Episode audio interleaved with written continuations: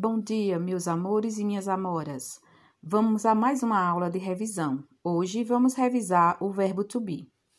O verbo to be tem três formas no presente. São elas: am, are e is, que significa ser ou estar. E o verbo to be são usados com os pronomes I, you, he, she, it, we e they. Então, quando é que eu uso o verbo to be com este pronome? Vamos ver com cada pronome como é que vai ficar. Am eu vou usar com I, então vai ficar I am. A eu vou usar com you, we e they, então vai ficar you are. Is eu vou usar com he, she e it.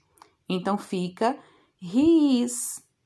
Espero que tenha ajudado essa pequena revisão para todos vocês. Beijo e até a próxima.